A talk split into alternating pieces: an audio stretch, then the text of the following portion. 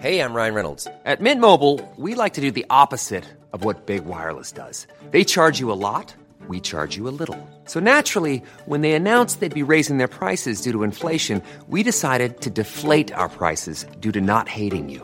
That's right. We're cutting the price of Mint Unlimited from $30 a month to just $15 a month. Give it a try at mintmobile.com slash switch. $45 upfront for three months plus taxes and fees. Promo rate for new customers for limited time. Unlimited more than 40 gigabytes per month. Slows. Full terms at mintmobile.com. Des plateformes comme Vinted ont été chercher de nouveaux profils de consommateurs. C'est-à-dire qu'il y a des personnes qui sont rentrées dessus pour vendre des vêtements avant même d'en acheter. Et ça, c'est véritablement nouveau. Et pour moi, ça, explique aussi euh, toute l'ampleur du phénomène.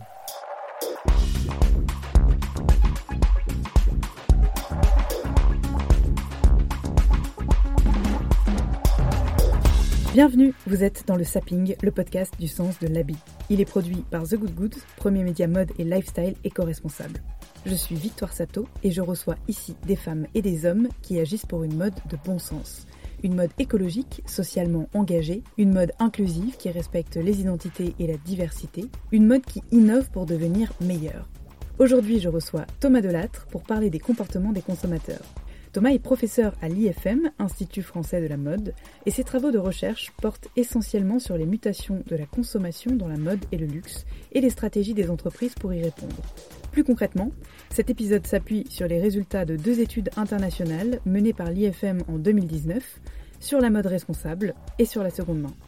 42% des Français ont acheté moins de vêtements en volume et en valeur cette année-là. Alors, est-ce pour des raisons écologiques, budgétaires? La déconsommation est-elle une contrainte ou un choix? Quelle est la place de la mode éthique dans leur budget? Et avant ça, leur connaissance des matières, des labels et des marques? On cherche particulièrement ici à connaître les freins à une consommation responsable. Si Thomas décortique ces données, c'est pour guider les marques dans leur stratégie, mais aussi pour faire la chasse aux fake news, aux idées reçues ou aux pronostics impossibles. Non, les millennials ne sont pas définis par leur âge. Non, il n'est pas possible de prédire que la seconde main dépassera le marché du neuf dans 10 ans.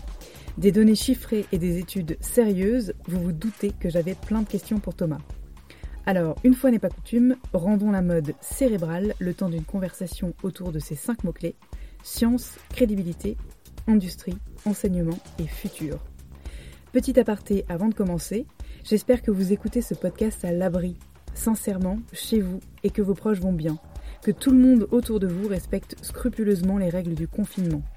La team The Good Goods et moi-même, on est au taquet en télétravail pour continuer à vous divertir et tenter de vous apprendre des choses. On vous prépare d'ailleurs une petite surprise à guetter dans votre boîte mail si vous êtes abonné à notre newsletter et sur nos réseaux dans un deuxième temps. La période que nous allons traverser au décours du confinement va être très difficile économiquement pour toutes les marques et notamment les petits acteurs engagés qui n'ont que quelques années de vie. Je vous invite plus que jamais à les soutenir avec des messages positifs, à suivre leur actualité et, pourquoi pas, à vous tourner vers eux quand vous aurez de nouveau des achats à réaliser. Le seul bon point qu'on peut donner à cette douloureuse traversée, c'est sans doute qu'elle nous apprend à vivre avec moins. On dit qu'il faut trois semaines pour se défaire de ses habitudes, je crois qu'il nous appartient de donner du bon sens à celles qu'on prendra quand on sera sorti de là. Heureusement, dans l'intervalle, j'ai quelques épisodes d'avance pour câliner vos oreilles. Alors, bon courage à tous et très bonne écoute. Bonjour Thomas. Bonjour Victoire. Est-ce que tu peux commencer par te présenter, s'il te plaît? Alors, je suis professeur à l'Institut français de la mode. L'Institut français de la mode, c'est euh, avant tout une école, un centre de formation, et c'est aussi euh, un centre de recherche, d'expertise. C'est plus la partie dans laquelle je travaille aujourd'hui. Euh, mon, ma recherche porte principalement sur les comportements du consommateur, nouveaux modes de consommation, etc. Alors déjà, j'ai fait une école de commerce. Euh, et puis ensuite, euh, j'ai travaillé euh, dans un cabinet de conseil et d'audit. J'étais assez éloigné en fait de la réalité des produits, du consommateur, d'une industrie tout simplement. Et j'avais un intérêt tout particulier pour l'industrie de la mode et, et, du luxe, ce qui a fait que j'ai rejoint l'IFM très rapidement. et maintenant, ça fait cinq ans. Est-ce que tu peux nous expliquer le rôle de ton du département dans lequel tu travailles, son utilité pour l'industrie de la mode concrètement alors le, département, euh, disons qu'à l'IFM, euh, il y a un pool de professeurs, d'experts, euh, qui contribuent tous à l'enseignement supérieur, à la formation. Et puis par ailleurs, plus particulièrement l'Observatoire économique, contribue à fournir des données, non pas que pour l'enseignement et nos étudiants, mais bien évidemment pour le marché, pour les entreprises, euh, que ce soit des entreprises de l'industrie de la mode et du luxe, mais aussi euh, euh, des sociétés de conseil, des fonds d'investissement, etc., avec qui on travaille, soit en leur fournissant des chiffres, soit en, en réalisant des missions d'études, de conseil avec eux. Alors j'ai une question un peu naïve, mais si on considère l'industrie, enfin la mode et donc son industrie comme étant précurseur, force de proposition pour des nouvelles choses en design, en tendance, etc on s'attend à, ce que elle soit génératrice d'idées et que les consommateurs suivent ces idées, soient clients de ces idées. Là, d'après ce que je comprends, ton travail à toi, c'est d'étudier notamment les comportements consommateurs pour guider l'industrie de la mode vers ce qu'ils seraient susceptibles d'acheter. Qu'est-ce que c'est la balance Finalement, qui guide quoi aujourd'hui? Euh, C'est une très bonne question. Euh, je viens de vous parler de la, partie recherche et expertise de l'IFM, mais euh, on a également nos étudiants, nos étudiants en création notamment, euh, qui sont complètement libres dans ce qu'ils font et ce qu'ils créent. Et je crois quand même que euh, l'impulsion vient aujourd'hui de ces créatifs qui nourrissent toutes les maisons de mode après de, luxe mais effectivement, on assiste aujourd'hui euh, à quelque chose de tout particulier où le consommateur a une place euh, peut-être euh, plus importante qu'avant. Et d'ailleurs, je parle souvent d'individus et plutôt que de consommateurs. C'est ce qui, je crois, fait la différence aujourd'hui. ces individus qui ont une parole très forte et qui viennent impacter effectivement ce que les marques font et ce qu'elles créent pour ces, ces individus-là. Est-ce que tu peux nous expliquer comment ça fonctionne? Quand tu te lances dans une dans une étude. Euh, comment est-ce que tu constitues ta cohorte? Quelle est ta cible? Comment vous appliquez euh, vos méthodes de recherche? Est-ce que c'est du qualitatif, du quantitatif? Et est-ce que tu peux nous expliquer également la différence entre les deux? Alors, il y a plusieurs façons de faire de la recherche. Il y a de la recherche académique, euh, quand on travaille dans une école, quand on rédige une thèse, qu'on est doctorant, etc. ce dans quoi je suis en train de me lancer actuellement. Et puis, a la recherche que l'on peut qualifier de recherche appliquée, qui cette fois-ci euh, est plus lié euh, euh, à la conjoncture, à, ce qu'on peut observer tous les jours auprès du consommateur. il y a deux façons pour cela de, voilà, de faire de la recherche appliquée, soit avec des chiffres, donc des enquêtes quantitatives, on va aller interroger 1200, 1300 consommateurs pour avoir un panel représentatif des Français ou d'un autre pays, puisqu'on mène également des enquêtes à l'international. Et puis l'autre façon de faire de la recherche appliquée, c'est de la veille qualitative, où cette fois-ci, on va aller interroger en one-to-one ou alors des, en groupe des consommateurs, des individus pour comprendre comment est-ce qu'ils euh, achètent de la mode, quel est leur rapport à la mode aujourd'hui. C'est ce qu'on a fait notamment dans un documentaire récemment qui est disponible sur YouTube, Radical Fashion Kids. Est-ce que tu peux nous parler des résultats euh, de l'étude que vous avez publiée euh, donc en septembre 2019 concernant justement les, la modification des comportements consommateurs et particulièrement leur rapport à ce qu'on peut définir comme étant la mode durable au sens large oui, alors on a mené plusieurs enquêtes euh, en 2019. Euh, je pense que vous parlez notamment de celle qui a été euh, faite dans le cadre de la chaire Première Vision Institut français de la mode. Premier élément qu'on a constaté, c'est que, et ça on l'observe tous les ans en fait dans nos enquêtes, c'est que euh, en 2019, 42% des Français ont acheté moins de vêtements. C'était 44% même l'année d'avant. Donc en fait, c'est un phénomène, euh, on va dire stable et qui perdure. Donc euh, effectivement, il y a beaucoup de consommateurs qui achètent moins qu'avant. Et si on regarde l'ensemble du marché sur les dix dernières années en France, on a une baisse à la fois en volume et en valeur. En tout cas, c'est ce qu'on mesure nous à l'institut dans nos dans nos chiffres d'environ 15%. Est-ce qu'on connaît les raisons?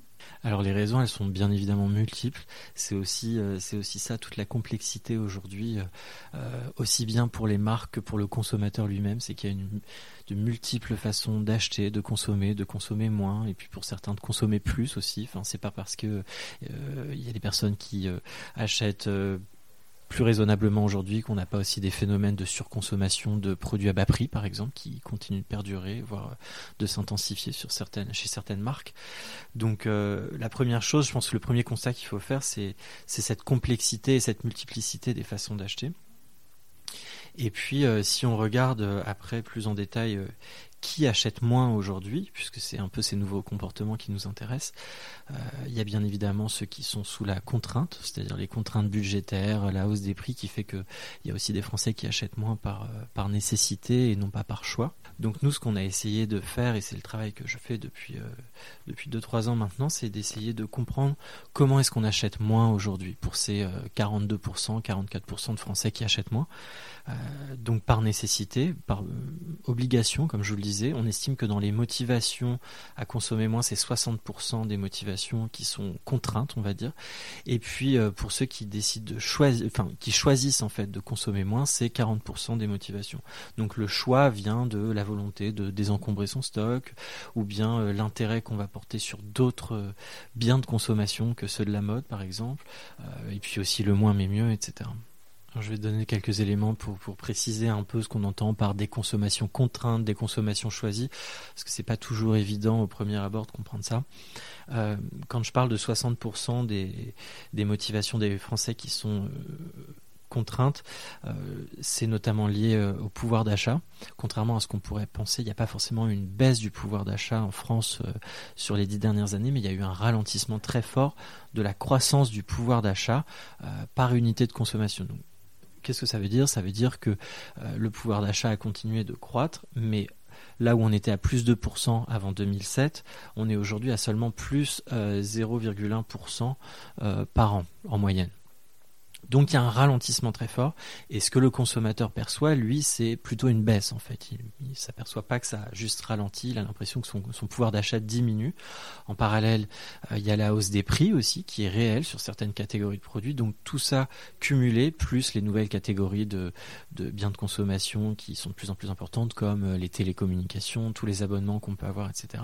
Ça fait que, eh bien malheureusement pour la mode, sur euh, les dernières années, dans les arbitrages de consommation des Français, ça a diminué. La part du, budget euh, des Français alloué à la mode euh, au sens large, c'est-à-dire habillement, euh, chaussures, accessoires, etc., a diminué. Et ça, c'est un phénomène de longue date, contrairement au ralentissement du pouvoir d'achat. Si on regarde sur les 60 dernières années, on observe comme ça, petit à petit, que la, part allouée à ces produits de mode au sens large a diminué dans le, dans le, dans le budget en fait des Français. C'est aussi parce que ces 60 dernières années, il y a eu euh, une euh, modification des prix et une accessibilité peut-être euh, plus importante à des vêtements basse qualité qui étaient vendus pas cher. Donc c'est-à-dire qu'on consomme quand même, mais finalement le, budget moyen est, moindre parce qu'on sait qu'on consomme plus de vêtements qu'avant et qu'on en, en, achète beaucoup plus qu'il y a 30 ans par exemple. Est-ce que tu peux nous parler de l'évolution du rapport au prix?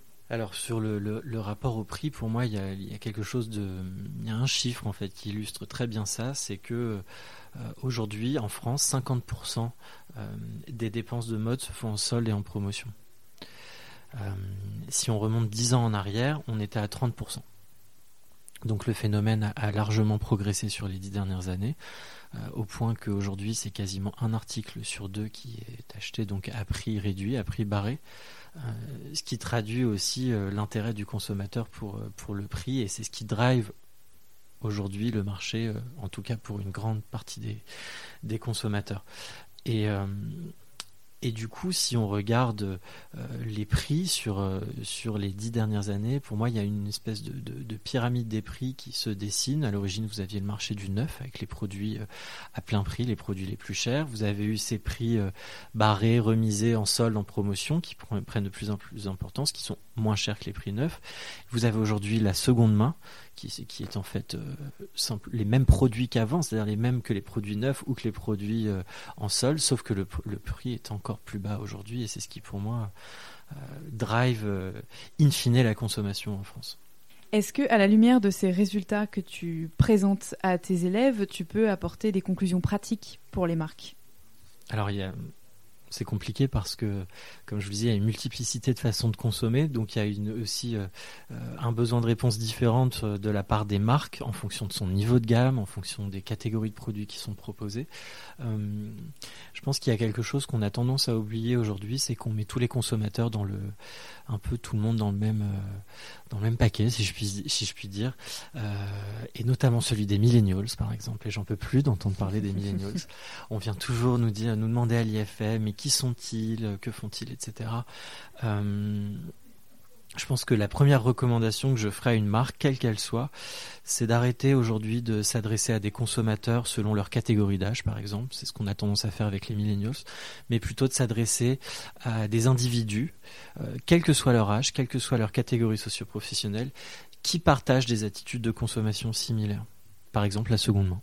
La seconde main aujourd'hui, c'est euh, tous les Français quand on zoome sur les catégories socio-professionnelles dans nos enquêtes, euh, qu'on soit un CSP+, ou un CSP-, on achète autant de seconde main. Donc par exemple, pour une marque, euh, ce que ça veut dire, c'est qu'il ne faut pas chercher à targeter les milléniaux, je pense, mais plutôt à les targeter une attitude de consommation comme celle-ci qui touche toutes les catégories d'âge et toutes les CSP+, aujourd'hui. Tu parlais d'une baisse du nombre d'achats chez 42% des consommateurs, d'une part vers des produits qui sont, tu l'as dit, moins chers, peut-être euh, également une moindre consommation, mais en faveur de marques plus responsables. Est-ce que tu peux nous parler de, ça pour commencer? Quelle est la définition, la perception de la mode responsable pour le consommateur aujourd'hui? Je pense que le, plus compliqué euh, déjà pour euh, le consommateur, pour les individus aujourd'hui, c'est de définir la mode durable, la mode éco-responsable. En plus, on sait que le terme lui-même, mode durable, mode éco-responsable, n'est pas toujours juste parce que à l'origine c'était sustainable, mais quand on le traduit en français, c'est déjà on perd des, de la finesse dans, le, dans ce que ça veut dire. Euh, nous, ce qu'on a essayé de faire, c'est d'aller interroger les consommateurs. On leur a demandé, selon vous, qu'est-ce qui définit un article de mode durable? euh, et on a défini plusieurs niveaux de, de réponse, plusieurs paramètres. Et le premier, c'était euh, quelque chose de très euh, général. Est-ce que c'est l'environnement? Est-ce que ce sont les matériaux, les matières utilisées? Est-ce que ce sont les conditions de fabrication? Ou est-ce que c'est le lieu de fabrication? Donc quatre paramètres. Et là, il n'y avait qu'une réponse possible pour euh, faire ressortir un peu la, top priorité pour les consommateurs. Il en ressort que l'environnement euh, est la priorité pour 42% des Français, devant les matériaux, 28%, devant, et puis euh, en troisième et quatrième position, les conditions de, de travail et le lieu de fabrication en dernier. Ils ont quel degré de connaissance des matières? Alors, on a également interrogé les consommateurs sur leur connaissance euh, des matières, des matières au sens large en fait. On n'a pas cherché à aiguiller euh, matière éco-responsable ou pas dans un premier temps. Et assez naturellement, et on était surpris de ça, et ce qui est très positif, les consommateurs identifient très bien les matières les plus polluantes. En tout cas, pour eux, il s'agit des matières synthétiques. Donc, les trois matières, effectivement, qui ressortent auprès du consommateur comme étant les plus polluantes, les plus nocives, pour l'environnement, polyester, acrylique et polyamide. C'est le top 3 et ce qui est intéressant, c'est que cette enquête-là, on l'a faite sur 5000 consommateurs en France, en Allemagne, en Italie et aux États-Unis. Et à chaque fois, ce sont ces trois matières-là qui ressortent, donc trois matières synthétiques. Et puis on retrouve après quatrième, cinquième position, sixième, etc. sur les dix matières, euh, les matières naturelles en fait, le cuir, le coton, le cachemire, la soie, qui sont identifiées comme étant des matières euh, moins nocives, moins polluantes euh, pour l'environnement. Alors à tort ou à raison, puisqu'il y a bien évidemment le problème du coton, par exemple. Euh, mais du point de vue des consommateurs, ce sont les matières synthétiques qui sont les, voilà, les plus euh, négatives aujourd'hui euh, à leurs yeux. Le fait que la considération environnementale soit supérieure à la considération sociale, c'est un phénomène français ou qui est également partagé à l'international? Alors c'est la, priorité pour la préoccupation environnementale, c'est effectivement euh, quelque chose d'international. À nouveau, on l'a mesuré sur plusieurs pays en Europe et puis on l'a mis en comparaison avec les États-Unis. Euh, ce que l'on remarque euh, néanmoins, c'est qu'il y a certains marchés, notamment celui des États-Unis, où par exemple on, c'est ni le social ni l'environnemental, par exemple, qui est la première préoccupation, mais les matériaux utilisés dont on vient de parler. Euh, c'est le cas aux États-Unis. C'est près d'un consommateur sur deux qui euh, déclare que ce qu'il regarde chez un produit sustainable en premier lieu, c'est les matériaux utilisés. Alors, en découle du coup les préoccupations environnementales, etc. Mais il y a des différences comme ça entre les marchés. Et alors, euh, est-ce qu'ils ont une, une, notion de la différence entre le made in et le made by? Est-ce que la localisation de la production a une importance? Ce qui est intéressant, c'est de regarder, comme je vous l'ai dit, sur cette question, quelle est la priorité pour définir un, produit sustainable. Comme il ne pouvait choisir qu'une seule réponse, c'est là où on a pu mesurer un peu la priorité entre l'environnement, le social, le lieu de fabrication et il se trouve que le lieu de fabrication, c'est ce qui ressort le moins en fait comme priorité chez le consommateur. Ça peut paraître paradoxal parce qu'on a tendance à mettre en avant par exemple le Made in France ou euh, ce genre de d'arguments parfois pour les marques aussi. Euh, et en fait, on s'aperçoit que du point de vue du consommateur, c'est la dernière euh, priorité pour définir un produit de mode éco-responsable. En pratique, comment est-ce qu'un consommateur achète un vêtement aujourd'hui? Comment est-ce qu'il se renseigne? Et euh, qu'est-ce qu'il fait quand il a un article entre les mains, par exemple? Alors pour les articles de mode, euh, le premier réflexe, c'est de regarder euh, l'étiquette. Ça, on sait que 80% des consommateurs le font en France, c'est-à-dire regarder la provenance, la composition d'un article avant de l'acheter. En tout cas, c'est ce que déclare près de 80% des consommateurs qu'on interroge. On peut euh, remettre en question, en cause ce chiffre, mais en tout cas quand on est sur des, des, chiffres comme ça qui dépassent 50%, qui atteignent des 80-90%, on sait que c'est un phénomène de masse. Donc aujourd'hui, le consommateur de mode regarde l'étiquette en magasin. Euh, la différence avec d'autres euh, biens de consommation, d'autres catégories de produits, comme euh, l'alimentaire par exemple, c'est qu'on n'a pas encore accès en tant que consommateur de mode à des outils suffisamment performants pour pouvoir se renseigner, comme Yuka, etc. Alors heureusement, vous avez des, entrepreneurs français notamment qui, qui, qui, vont sur ce créneau-là, comme Clear Fashion, qui qui a pris vraiment le sujet euh, très au sérieux. Vous avez une évolution également des, lois en cours. Euh, ce qui a été voté récemment euh, va dans le, dans le bon sens et on devrait pouvoir à terme constituer des bases de données suffisamment sérieuses et approfondies pour pouvoir nourrir des outils comme ceux de Clear Fashion et donner l'opportunité au consommateur de, bah, de, de contrôler le produit qu'il achète autrement qu'avec l'étiquette simplement.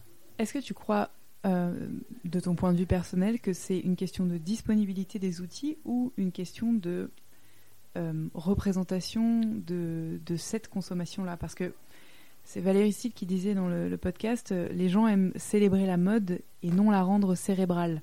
Et c'est vrai que autant la food, bon, on se fait plaisir à s'alimenter, mais c'est quand même une nécessité vitale la mode, ça reste quand même euh, associé à une dépense euh, plaisir. On, s'habille par nécessité, mais euh, la majorité des achats sont, des petites récompenses. Est-ce qu'on a une aisance telle que dans la food aussi spontanée à sortir son téléphone et à vérifier, quitte à se punir en n'achetant pas finalement quelque chose qui nous ferait plaisir, parce que ça ne rentre pas dans nos considérations éthiques?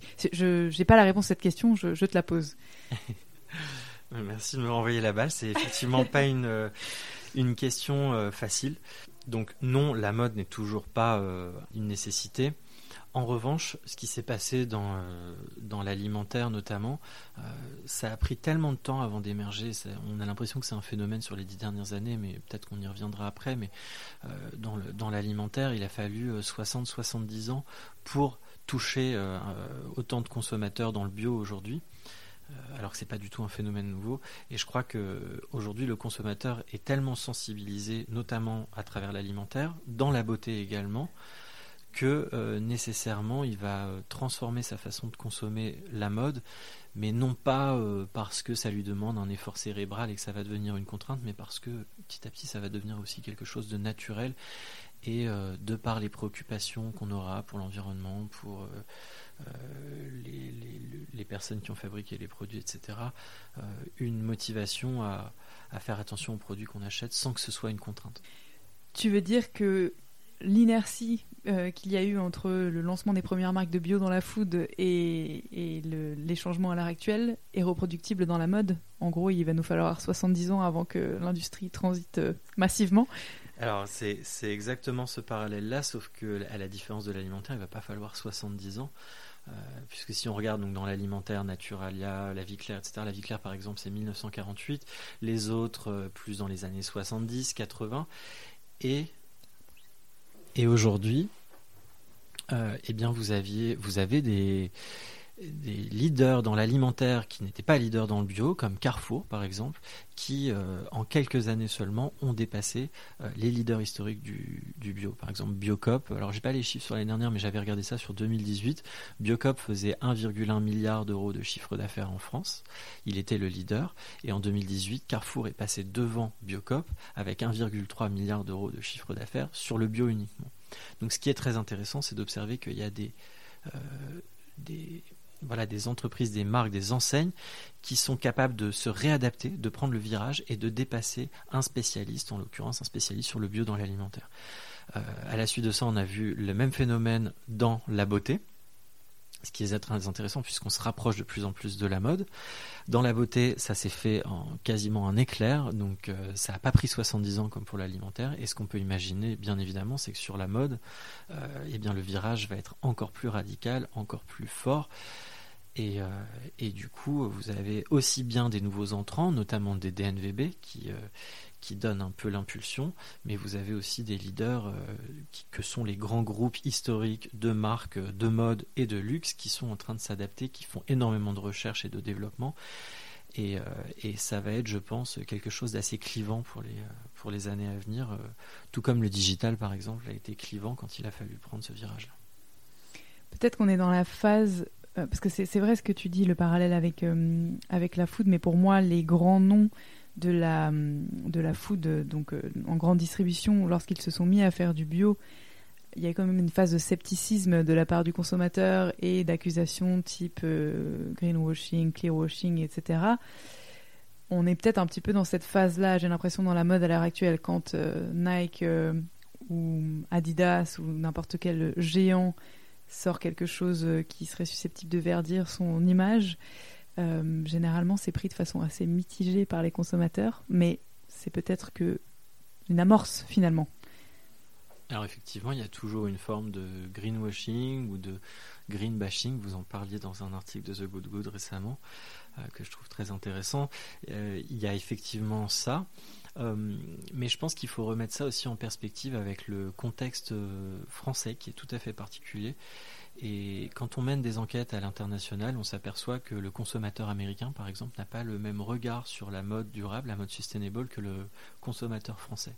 En France, on a une approche très euh, très sévère, très rigide presque de ce qui est euh, écolo, de ce qui est sustainable et de ce qui ne l'est pas. Ce qui est tout à fait particulier euh, à la France, je pense quand même. Euh, d'ailleurs, la France a été pionnière dans l'alimentaire bio et, aussi dans la façon de légiférer autour de ça, c'est-à-dire d'interdire certains types de produits ou au contraire de dire, bah voilà, dans les crèches, dans les services publics en France, etc., on doit avoir tant de pourcents de consommateurs qui mangent du bio ou du local. Il n'y a qu'en France quasiment que ça existe comparé au monde. Euh, qui fait que nécessairement on a une forme aussi de greenwashing et de green bashing, je pense, qui est plus forte que dans d'autres pays, et notamment les États-Unis. Et en général, les comportements de consommation aux États-Unis sont souvent euh, annonciateurs euh, de ce qui va se passer en Europe, en France, puisque ce sont des marchés qui fonctionnent assez bien en miroir, contrairement à d'autres euh, marchés plus, complexes comme le marché chinois. et donc, on observe que chez le consommateur américain aujourd'hui, eh bien, on, est en train de dépasser cette étape du greenwashing, du greenbashing. avec une définition plus souple et plus ouverte de la mode éco-responsable. Est-ce qu'on l'explique, cette, cette approche euh, spécifique aux États-Unis? On parlait tout à l'heure du, du manque d'information. C'est un premier élément de réponse qu'on peut apporter pour comparer. Euh, hey, I'm Ryan Reynolds. At Mint Mobile, we like to do the opposite of what Big Wireless does. They charge you a lot, we charge you a little. So naturally, when they announced they'd be raising their prices due to inflation, we decided to deflate our prices due to not hating you. That's right. We're cutting the price of Mint Unlimited from $30 a month to just $15 a month. Give it a try at mintmobile.com slash switch. $45 upfront for three months plus taxes and fees. Promote for new customers for limited time. Unlimited more than 40 gigabytes per month. Slows. Full terms at mintmobile.com. Euh, les, comportements du consommateur américain et les comportements des consommateurs français ou européens. Euh, lorsque l'on interroge l'ensemble des consommateurs et qu'on leur dit euh, avez-vous assez d'informations en matière de mode durable, 81% des Français répondent non et 68% des Américains répondent non. Donc dans les deux cas, c'est une majorité de consommateurs, sauf que 68 versus 80, c'est quand même euh, nettement euh, moindre pour les Américains, et je pense que ça, c'est aussi euh, lié au fait que cette définition de la mode durable étant plus souple aux États-Unis, les marques aujourd'hui communiquent avec moins de crainte aux États-Unis, éduquent mieux leurs consommateurs. Alors après, on peut dire c'est du marketing ou c'est pas du marketing, etc. Moi, je suis pas là pour juger, je suis là juste pour constater que, disons que c'est une, espèce de cercle qui vertueux entre les marques et les consommateurs. Les marques ont moins peur du greenwashing aux États-Unis et in fine le consommateur du coup a une meilleure euh, connaissance, euh, par exemple, euh, des marques de mode durable. 31% d'entre eux sont capables de nous citer des marques de mode durable, éco-responsable. En France, c'est 23%, donc c'est un peu moins. On a également plus 20% d'acheteurs de mode durable aux États-Unis, ce qui est vraiment significatif et le marché est encore plus grand. Et puis euh, tout à l'heure on parlait du style. Quand on regarde ça du point de vue des États-Unis, euh, les consommateurs sont largement plus satisfaits aux États-Unis du style des produits proposés, mais ça vient aussi du fait que l'offre est plus grande et vous avez des marques, euh, je sais pas comme Reformation ou autres, qui qui deviennent aujourd'hui des acteurs suffisamment grands pour s'adresser à l'ensemble de la population et donc l'offre répond mieux à la demande aux États-Unis aujourd'hui. Est-ce qu'on a une notion de la confiance euh, accordée par les, par les consommateurs aux labels et aux certifications Est-ce que tu sais si s'en réfèrent davantage au discours de la marque, fondé ou pas, ou bien à ce, qu'elle peut, ce dont elle peut témoigner à travers des labels, etc. On a interrogé les consommateurs sur leur connaissance des labels, quels qu'ils soient. Euh, on donne même pas les chiffres parce que euh, c'est une infime portion d'entre eux qui sont capables euh, de citer des labels, moins de 1% d'entre eux. et on avait fait le même exercice avec les labels bio dans l'alimentaire, les labels bio dans la beauté. Ils sont bien mieux identifiés auprès des consommateurs. Le problème d'identification des produits et donc des labels est également un frein aujourd'hui pour le consommateur. Ça peut vouloir dire plusieurs choses. Soit que le consommateur n'en a pas besoin parce qu'il est suffisamment satisfait du discours et des informations transparentes de la marque, soit qu'effectivement ils ne sont pas assez identifiés et pas assez expliqués. Qu'est-ce que tu en penses? La question des labels, il y a du il y a du, pour et du contre en fait. C'est comme dans l'alimentaire finalement. On en fait, euh, tout dépend l'usage qu'on en fait. Euh, je pense que pour euh, démocratiser l'accès à la mode durable, les labels sont indispensables parce que les labels c'est c'est également la démocratisation. Par exemple, dans l'alimentaire, vous avez les produits labellisés que vous les trouviez chez des petits producteurs qui sont labellisés bio ou bien chez Carrefour. c'est le même label. Alors après, on peut critiquer ce que font beaucoup de consommateurs, critiquer la qualité du bio que l'on trouve chez un fournisseur à l'autre en fonction de sa taille, etc. Moi, c'est pas, euh, je, suis, neutre en fait, je suis pas là pour commenter ça, mais le constat que, je fais, c'est que ça permet de donner accès à tous les consommateurs, quels qu'ils soient, CSP+, CSP-, l'accès à des produits euh, de qualité entre guillemets au regard du label en question. Donc on a besoin en fait de ces labels à mon sens pour la mode pour pouvoir démocratiser la mode durable. Après, c'est pas parce qu'une marque n'est pas labellisée qu'elle n'est pas euh, éco-responsable. Par exemple, vous avez des, et notamment des jeunes marques qui sont euh, tout à fait euh, éco-responsables et de façon même très approfondie, contrairement à d'autres qui vont pouvoir mettre en avant des, labels sur une matière qu'ils vont avoir utilisée. mais tout ça dépend du profil de consommateur à qui on s'adresse, tout comme dans l'alimentaire ou la beauté bio. Est-ce qu'on a identifié des freins euh, la consommation de mode responsable Oui, alors on a on interroge ceux qui achètent de la mode éco-responsable, mais aussi on interroge ceux qui n'en achètent pas.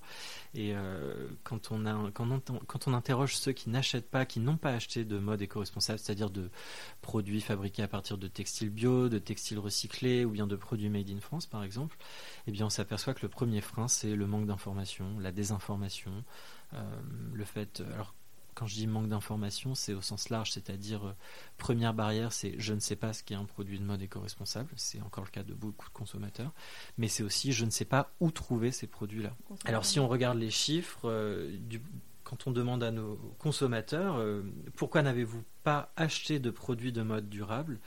50% d'entre eux parce qu'ils ne sont pas assez informés sur le projet, sur le sujet, parce qu'ils ne savent pas ce qu'est un article de mode durable. 40% ne savent pas où trouver ces produits.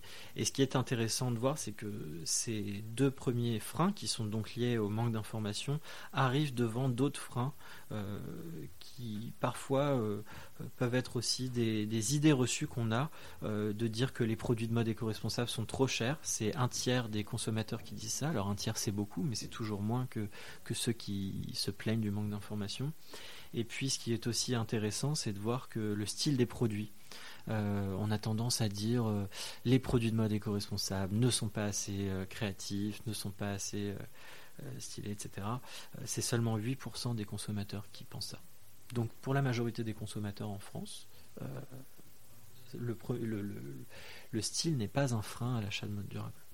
Et alors pareil, en termes d'application pratique pour les marques, qu'est-ce que ça signifie Qu'il faut démultiplier euh, la visibilité, l'effort de pédagogie, euh, il faut être à la fois présent en ligne et en boutique physique. Comment est-ce qu'on s'adresse aux consommateurs pour être visible et informé? Ce que je pense, c'est que du point de vue des marques, la priorité aujourd'hui, c'est d'éduquer son consommateur on le dit euh, souvent, ça peut paraître euh, basique, mais c'est très important. Il n'y a pas euh, que les lobbies ou les ONG ou les associations qui doivent, fournir cette éducation-là aux consommateurs.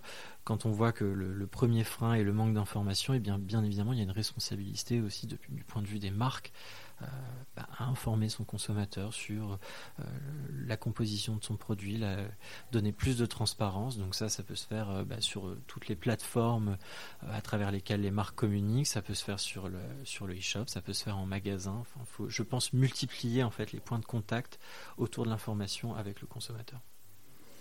Est-ce que tu peux nous parler de la progression du boom actuel autour de la seconde main?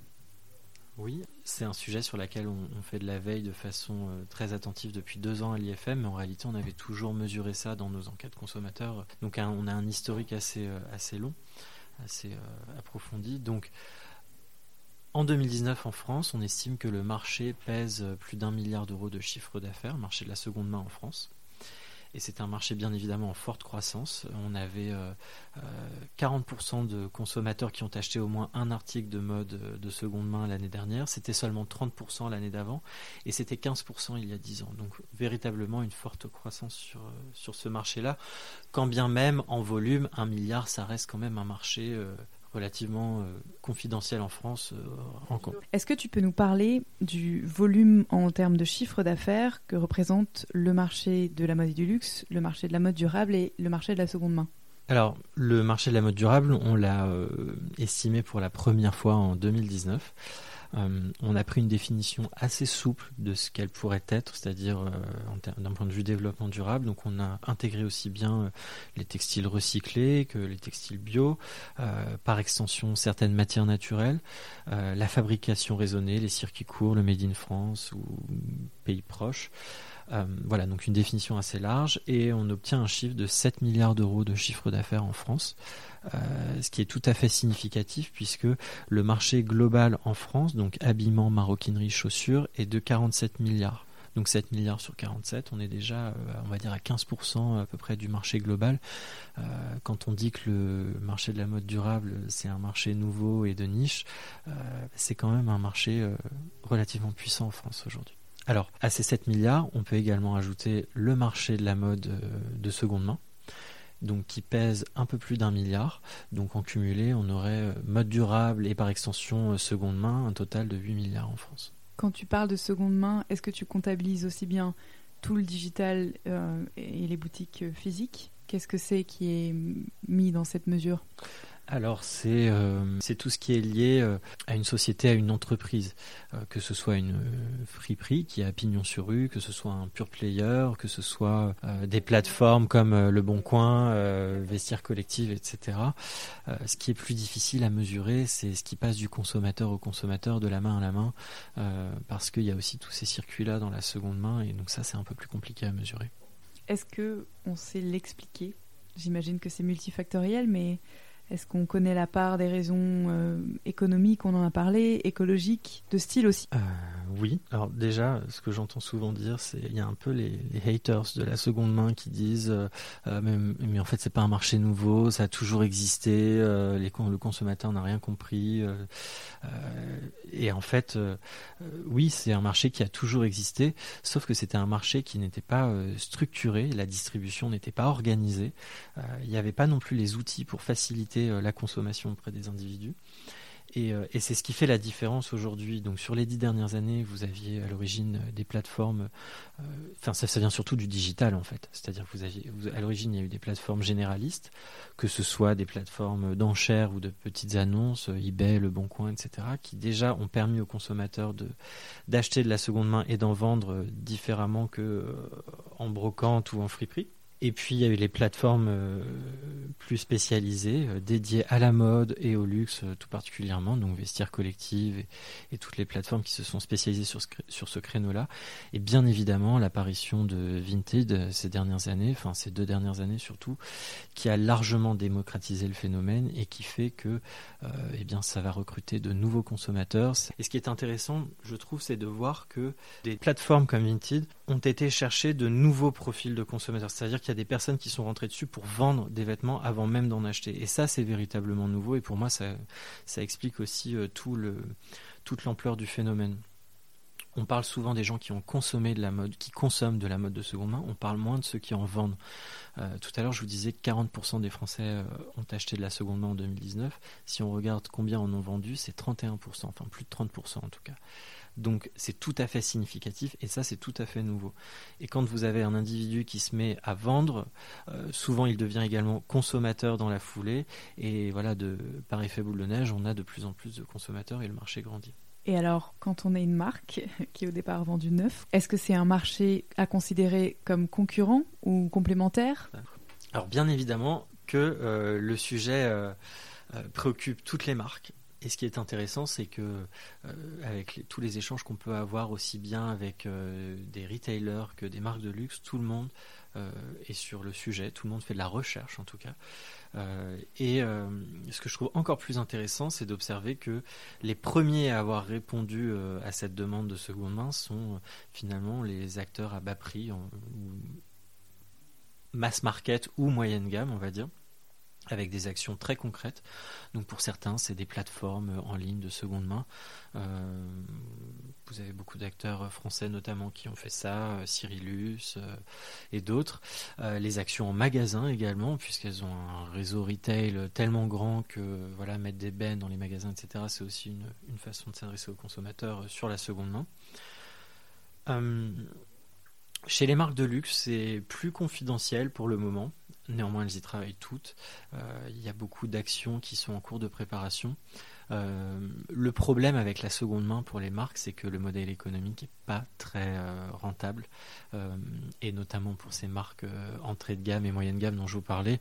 Les retours qu'elles nous font sur ces plateformes, c'est que ben, ça rapporte pas énormément d'argent puisque c'est toujours le consommateur qui échange avec un autre consommateur pour vendre un produit. Euh, donc euh, les marques gagnent très peu d'argent, parfois elles prennent une commission, mais Beaucoup d'entre elles n'en prennent pas pour encourager euh, les consommateurs à venir sur la plateforme. Le modèle économique n'étant pas très rentable, euh, ça permet néanmoins de rassembler aussi euh, les consommateurs. Donc pour une marque, ben, revendre ses produits de sa propre marque sur un espace que l'on maîtrise, à défaut de rapporter de l'argent et d'être intéressant d'un point de vue économique, ça permet de rassembler sa communauté, de continuer à faire passer des messages. vous avez des plateformes du coup qui peuvent traduire les valeurs de leur marque et puis, euh, ces mêmes marques commencent à nous parler de nouveaux euh, euh, formats de vente avec des projets de fusionner parfois le e-shop historique de produits neufs avec la plateforme de seconde main. Donc, on devrait aussi voir de nouveaux modèles, y compris chez les marques, apparaître où sur un même espace de vente en ligne, on aura aussi bien de la seconde main que du produit neuf. C'est également une bonne manière peut-être de recruter de nouveaux consommateurs qui entrent dans la marque en accédant à des produits qui sont proposés un petit peu moins chers et qui, une fois qu'ils sont séduits par euh, la matière, la façon, etc., reviennent euh, acheter du neuf. C'était le cas d'une marque pour enfants qui, a un positionnement quand même assez haut de gamme euh, qui s'appelle Infantium Victoria, qui est une marque végane avec pas mal d'engagement et de fait des produits qui sont plutôt chers. Et les fondatrices expliquent très bien que trois jours après avoir acheté quelque chose à prix cassé sur le e-shop, la section pre-loved, généralement les, les, parents reviennent pour acheter des choses neuves pour leur enfant.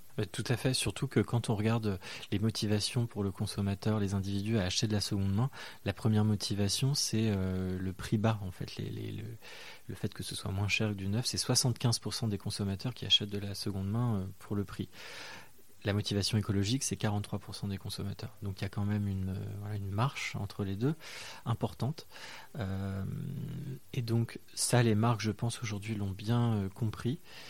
Et pour celles, en tout cas, pour qui ça ne dégrade pas l'image à leur sens de, se mettre sur le créneau de la seconde main, eh bien, ça vendre des produits d'occasion, ça permet de recruter de nouveaux consommateurs qui, après, comme vous le dites, deviennent consommateurs du produit neuf si, si l'attrait pour la marque est là.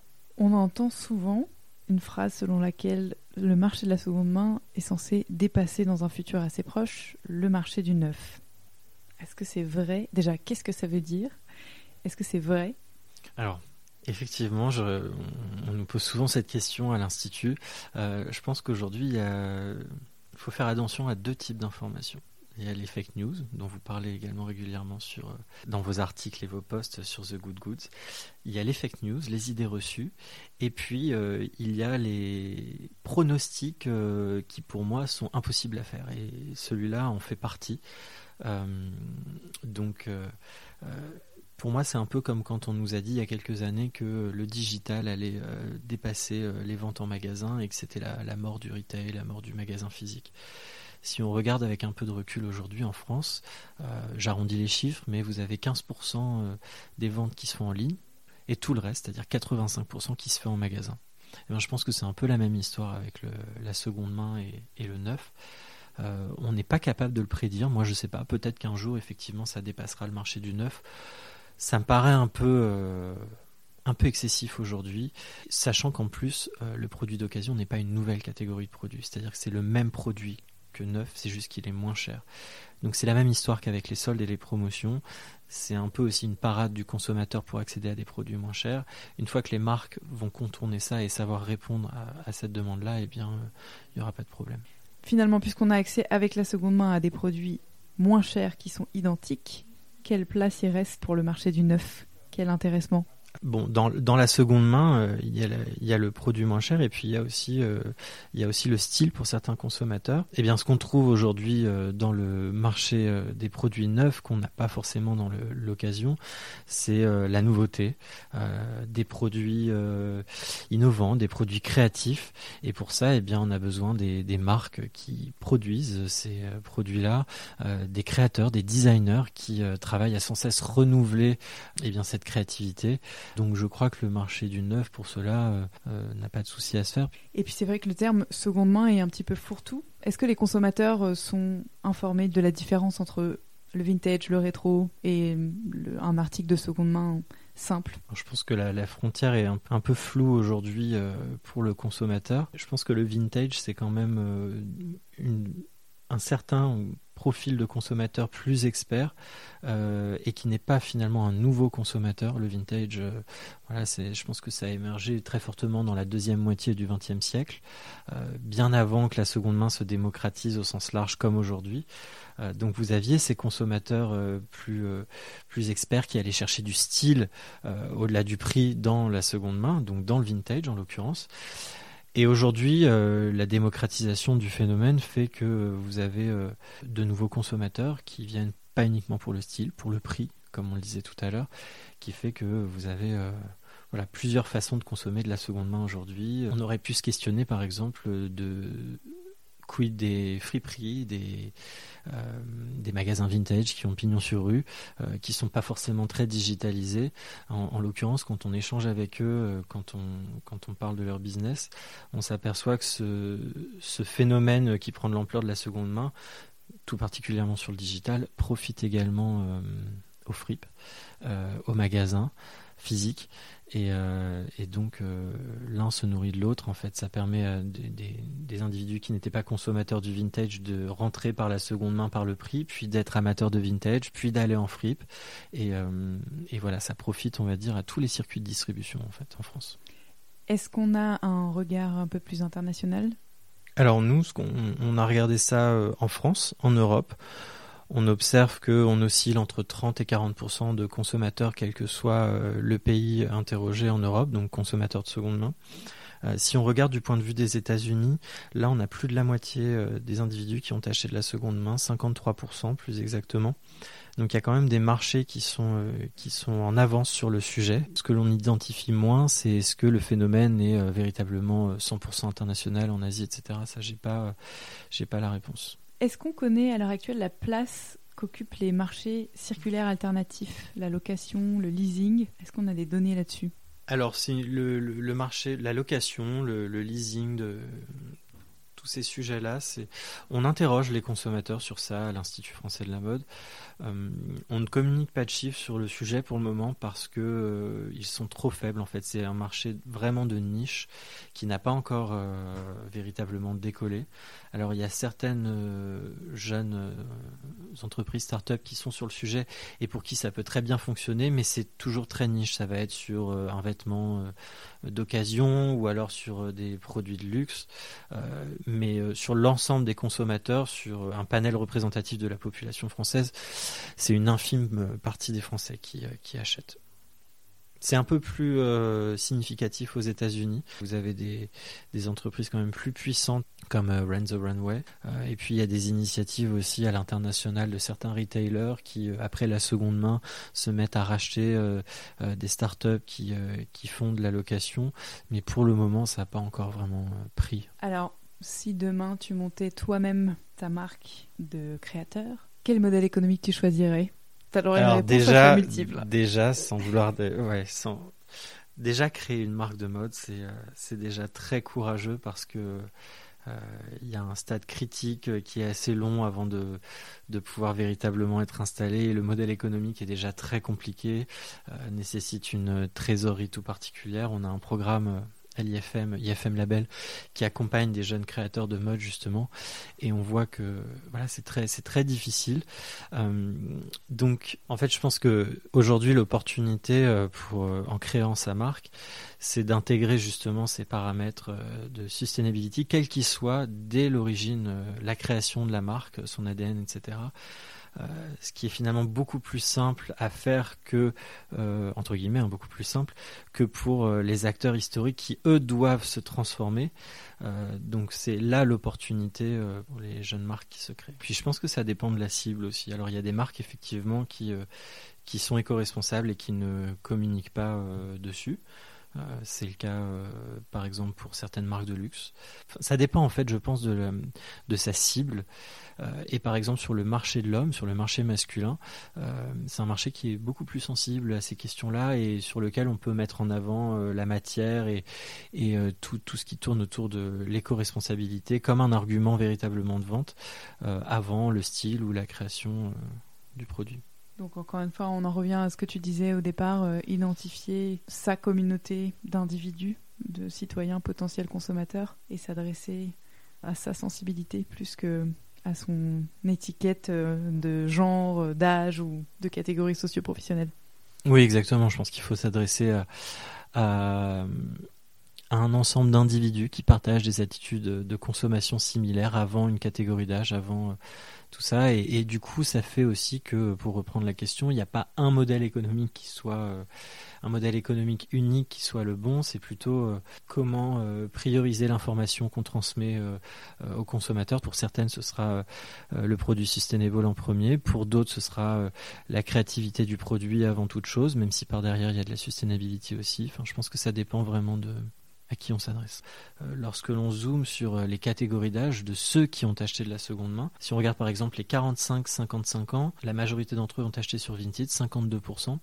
Donc quand je vous disais tout à l'heure que euh, euh, ce qui compte aujourd'hui finalement c'est pas euh, l'âge et c'est plutôt le comportement d'achat, là on en a l'exemple, un exemple frappant, c'est-à-dire que des, Vinted qui est la DNVB par excellence, la plateforme digitale qui dans toute sa communication et son marketing s'adresse aux plus jeunes avec le tutoiement, dans la réalité de la consommation, les catégories d'âge supérieures les 45-55 ans par exemple, ceux que je viens de citer, achètent également en priorité sur Vinted. Donc c'est plus une histoire d'âge, c'est plus une affaire de millennials ou pas, euh, c'est une affaire de comportement de consommation. Je, lisais l'autre jour euh, dans les Échos un article où euh, Ning donc le cofondateur fondateur de Made.com et aujourd'hui de Typologie, la DNVB, qui dit à l'origine nous visions les millennials, mais nous avons des clients de 18 à 60 ans en fait, nous comprenons que le concept de millennials ne définit pas un âge, euh, mais un comportement, une mentalité avant-gardiste de personnes qui testent tout. Pour moi, ça résume tout à fait euh, ce qu'il faut faire aujourd'hui, donc euh, quand on est une marque. Très bien, Thomas. Est-ce que tu as une petite citation à ajouter à ma collection? C'est pas une citation à, proprement parler, c'est plutôt la réflexion qu'a un, un, chercheur américain que j'aime beaucoup qui s'appelle Clayton Christensen, qui distingue aujourd'hui deux types d'innovation, euh, l'innovation incrémentale et l'innovation euh, de rupture. Euh, l'innovation incrémentale, c'est quand c'est une simple évolution de l'existant, l'amélioration de son produit, et les innovations de rupture, c'est celles qui viennent révolutionner un marché. tu vois où je veux en venir? Je pense que la question qu'on peut se poser aujourd'hui, c'est est-ce que la mode durable, voilà, c'est une innovation de rupture ou une innovation incrémentale? Qu'est-ce que tu en penses? Je pense que je vais te réinterviewer d'ici deux ans à peu près pour avoir la suite de cette interview et la réponse à cette question. Je pense qu'effectivement, on l'a pas on l'a pas tout à fait. Euh, je crois que la rupture aujourd'hui, elle est, euh, elle est aussi euh, pas que dans le produit. C'est pour ça que je suis pas sûr que ce soit une innovation de rupture. Finalement, c'est peut-être une amélioration du produit qu'on a. Et la rupture, elle est peut-être plutôt aller chercher ben, dans le management de la transition, par exemple, les choix qu'il va falloir faire. Est-ce qu'on baisse sa marge en tant que marque? Est-ce qu'on est capable de monter en gamme en augmentant ses prix? Tout ça, c'est des questions qui, divisent même à l'intérieur des entreprises. Et du coup, cette théorie là de de, l'innovation euh, incrémentale versus rupture, euh, elle pourrait faire l'objet même de workshops euh, à l'intérieur des entreprises, à l'intérieur des marques pour brainstormer entre collaborateurs et, se positionner. Ce qui est sûr, c'est que des données comme les tiennes sont précieuses et à mon avis de plus en plus indispensables. Merci beaucoup Thomas. Merci. Vous retrouverez les notes de cet épisode sur thegoodgoods.fr. Vous pouvez vous abonner à notre newsletter pour recevoir nos derniers articles chaque dimanche dans votre boîte mail et vous abonner également au podcast sur l'application d'écoute de votre choix pour être notifié lorsqu'un épisode est publié. Si vous appréciez l'émission, en laissant un commentaire 5 étoiles sur iTunes, vous permettez à d'autres personnes de la découvrir et vous nous soutenez dans notre démarche.